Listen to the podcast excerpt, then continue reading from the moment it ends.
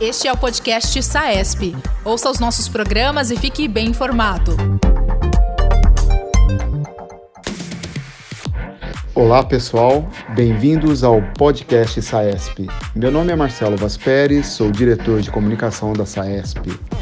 Nessa série de três episódios sobre o que aprendemos com a Covid, vamos iniciar com a doutora Cláudia Lutfi, médica anestesiologista e corresponsável pelo CT da disciplina de Anestesiologia, Dor e Medicina Intensiva da Escola Paulista de Medicina, Universidade Federal de São Paulo. Nos outros dois episódios, o Dr. Eduardo Souza Pacheco, médico coordenador das UTIs da EPM, Escola Paulista de Medicina, conversa sobre ventilação mecânica na Covid. A doutora Cláudia, grande estudiosa do manejo da via aérea, é colaboradora frequente em workshops, palestras e autora de capítulos sobre o tema. Inclusive, contribuiu no capítulo de assistência ventilatória do Tratado de Anestesiologia da SAESP, que acaba de ser lançado a nona edição. A doutora Cláudia falará sobre o que aprendemos sobre o controle da via aérea na pandemia Covid-19. Oi, doutora Cláudia, tudo bem? Quem tudo diria, bom, Marcelo? Hein? Quem diria, hein? Ah, estamos aqui há quase um ano e meio da pandemia e continuamos virtual. Infelizmente, né, Marcelão? É. Então, vamos lá. Em relação ao controle da via aérea, você vê mudanças no que se fez hoje ou no que se faz hoje comparado a um ano atrás? Olha, Marcelo, uh, assim, do ponto de vista da técnica, não houve grandes mudanças. Mas eu te diria o seguinte: no contexto da abordagem à via aérea nos pacientes que estão em insuficiência respiratória, houve uma mudança no sentido da gravidade. Eu te explico por quê. É, no começo da pandemia, a gente contava muito com a experiência de Wuhan, né? E, e houve realmente na época uma priorização do que se chamou de uma intubação traqueal precoce, por um lado, porque eles observavam que havia uma rápida deterioração clínica dos pacientes, e por outro lado, houve uma contaminação muito grande naquela fase inicial lá na China, do, das equipes de saúde, né, um, um alastramento muito grande também entre é, os, os, demais pacientes no hospital. Então, esse fato de se intubar precocemente, por um lado, é, pouparia, digamos, uma deterioração clínica e reduziria essa chance de contaminação. Mas aí rapidamente chegou a pandemia na Europa e nós todos, o mundo inteiro assistiu assim é, é, chocada a situação da Itália, onde começaram a faltar ventiladores mecânicos, né? E, e realmente daí precisou se é, iniciar outras terapêuticas, outras formas de é, tentar controlar ou, ou, ou tratar a insuficiência respiratória dos pacientes que não fosse prontamente a intubação com a ventilação mecânica. E, paralelamente a isso, a gente começou, então, a, a ter, o mundo começou a ter uma experiência é, dos casos tratados, e o que se viu é que realmente os pacientes que iam para a ventilação mecânica, eles tinham um desfecho pior. Eles, realmente a mortalidade era extremamente alta. E, por outro lado, aquelas outras técnicas que necessariamente, né, é, é, por, por uma, uma necessidade real, começaram a ser praticadas na Itália, como a oxigenação por catéter nasal de alto fluxo, os capacetes, né, é, enfim, algum, a VNI propriamente, elas começaram a, a, a ser utilizadas e, e, de fato, tiraram muitos pacientes da necessidade é, posterior de uma ventilação mecânica. E, e, isso começou a ser, então, observado e praticado. E, atualmente, não, se, não existe mais essa, indicação de uma intubação precoce, certo? Por outro lado, no momento em que o paciente chega de fato para a intubação, a gente percebe pacientes muito mais hipoxêmicos, muito mais graves, que demoram muito mais para restabelecer uma saturação adequada após o, a, o completar a, a intubação traqueal. Nesse momento, até abro um parênteses aqui para falar da necessidade, infelizmente não é a nossa realidade ainda, mas a necessidade é, extremamente importante da capnografia, porque muitas vezes os colegas, apesar de terem visto né, a intubação, terem, não terem uma, uma dúvida em relação à, à, à técnica, terem visualizado o tubo passando as pregas vocais, a demora na recuperação da saturação é tão intensa, às vezes deixando 20 minutos ou até mais para resolver a saturação, a, a, recuperação da saturação, que há muitas vezes dúvida se há ou não a, a, a intubação, se foi completa ou não, se foi correta ou não. Então, mais que nunca, a, a capnografia se faz necessária como um adjuvante a, ao ato né, da, da, intubação traqueal, mas sabemos que não é essa a realidade de muitos, de muitos locais. Né?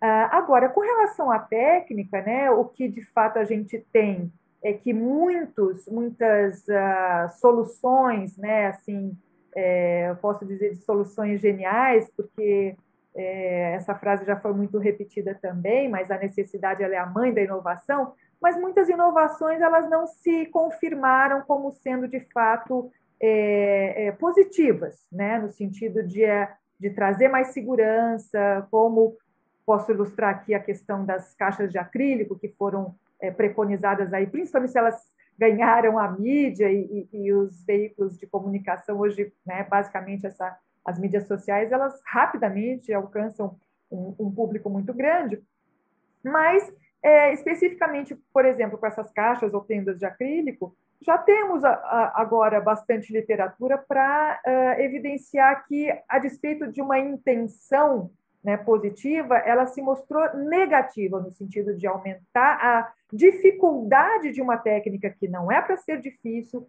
uh, aumentar o tempo para completar a intubação, quando na verdade é para ser um procedimento extremamente rápido, além do que aumentou-se o risco de contaminação por muitas vezes é, danificar os EPIs, ou seja, rasgar a manga do avental e etc. e tal, tá? Então, isso realmente a gente já tem elementos suficientes para abandonar essas práticas que no ano passado foram tidas como, como práticas que talvez trouxessem benefício. E, na verdade, o racional dessas, dessas sugestões é basicamente o seguinte: é, o aerossol ele vai ser gerado se o indivíduo tem reflexo de via aérea, se o paciente tosse a reação, a, a, a instrumentação da via aérea. Mas, na verdade, se a gente for purista, e, de novo, não tem nada de, de, de, inovação nisso, na verdade, toda a técnica, dentro da sua excelência, que deveríamos fazer para todos os pacientes, se ela for praticada no paciente COVID, você vai ter uma condição otimizada de intubação. Então, se você respeitar o tempo de ação dos fármacos, é, usar a técnica correta, é, tentar realmente fazer a primeira tentativa de laringoscopia como a sua tentativa ótima, com o paciente bem posicionado, com a, a técnica perfeita, o, o, aguardando-se o tempo de ação dos fármacos, essa condição ela vai ser otimizada e o paciente realmente não vai ter, a, a chance é mínima de o paciente fazer uma geração de aerossóis, portanto, não justifica é, todo esse, esse processo de dificuldade.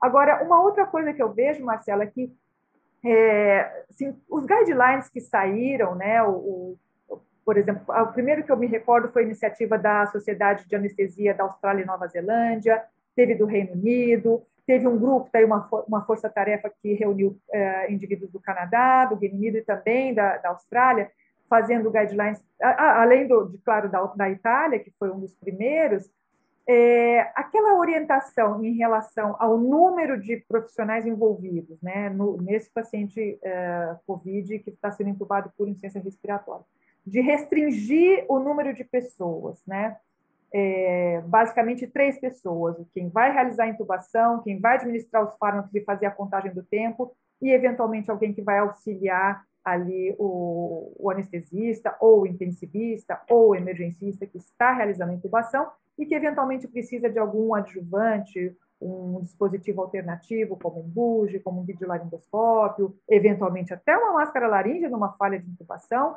para fazer uma técnica é, a posteriori.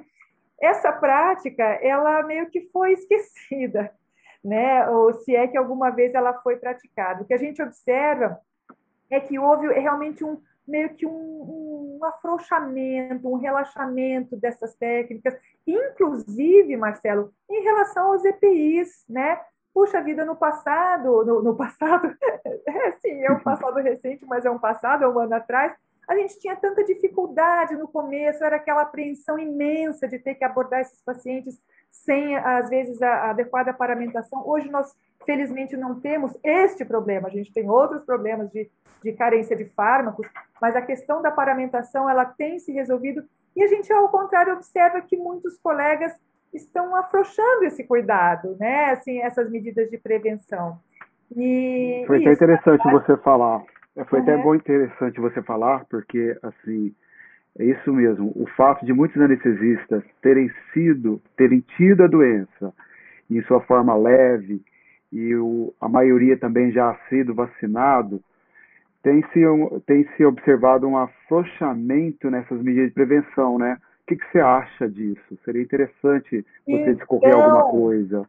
É, exato. Então, porque assim, o, o, medo, não sei se você concorda comigo, mas os colegas estavam muito assustados, né? Nós todos, na verdade, né? Então, havia assim muitos colegas assim, com, com, muito receio de, de, se exporem e tal, de, de levar a infecção para casa e tal. Agora, o que a gente observa é que este medo, esse temor, ele foi substituído por uma falsa sensação de segurança. E eu digo falsa sensação de segurança pela seguinte razão: a gente precisa entender qual é o objetivo da vacina, o que, que as vacinas é, é, se propõem, a que elas se propõem. Então, as vacinas, elas diminuem a probabilidade de é, adquirir a doença. Doença quer dizer sintomas mais PCR positivo, e principalmente sintomas graves. A vacina não tem a prerrogativa de fazer uma esterilização viral uma vez que você adquire, certo? Portanto, a gente pode sim, a despeito de não manifestarmos doença, nós podemos ser perpetuadores dessa da, da transmissão viral. Então, eu, eu vejo assim como uma necessidade muito grande é, de não, não vermos de uma forma egoísta, né, é, se é que a gente entende que está, entre aspas, protegido, o que não está. Nós não podemos esquecer que 70% dos casos de Covid atuais no Brasil são com a variante P1, e as vacinas que hoje nós contamos, elas têm uma eficácia reduzida com as variantes. Só para você ter uma ideia, com a variante P1, que é a variante brasileira, é necessário 10 vezes mais título de anticorpo neutralizante do que para o vírus original, e para a variante sul-africana, 100 vezes mais o título de anticorpo neutralizante. Então, vamos encarar como quase uma nova doença, não é verdade? Então, a gente tem que ter essa, essa visão de que nós somos responsáveis para tentar parar essa pandemia o mais rápido possível. A gente não adianta ficar uh, uh, criticando a população por uma conduta inadequada, é, falta de isolamento social, uso de máscara inadequado, quando nós também temos essa responsabilidade de fazermos a nossa proteção e, portanto, tentarmos reduzir essa transmissão para outras pessoas, para outros pacientes e para, enfim, para todos, né? Muito boa é, colocação. Estou adorando conversar com você sobre via aérea e Covid. Para a gente encerrar a conversa, que mensagem final você daria aos nossos colegas anestesiologistas? Olha, é... quem sou eu, né, para dar algum conselho? Eu acho que eu vou, assim, mais me solidarizar com os colegas, né, é... e dizer que realmente, sim, nós estamos todos muito cansados, mas eu acho que é hora de exercitarmos uma resiliência, né, uma resiliência é, responsável e, e seguirmos em frente com aquilo que a gente sabe que é correto, né? E, e, eu observo assim também que é muito mais fácil você relaxar medidas é, quando elas começam a falhar. Então, tudo aquilo que dá trabalho é mais difícil de retomar do que quando a, a, a situação já está colocada. Então, é, é, fundamental, eu acho, a gente tentar contaminar os nossos colegas com a, a, manutenção dessas práticas corretas, porque é muito mais fácil, tem menos peso individual sobre cada um, quando essas medidas são institucionalizadas. Né? Então, não é um esforço individual, é, uma, é assim que tem que ser. Então, vamos praticar a, a, as medidas como um todo, até porque o resultado é muito mais eficaz quando é feito na sua totalidade, ou com a grande maioria dos profissionais fazendo as medidas adequadas, do que o, o clássico um sozinho, né? Então tá bom, Cláudia, muito obrigado pelo papo. Foi bastante esclarecedor, foi bem direto ao assunto. Espero encontrar você novamente aqui no podcast da SAESP. Um beijo. Muito obrigada, Marcelo. Foi um prazer muito grande conversar com você. Um grande abraço. Tchau. Tchau. tchau. Obrigado por estar conosco.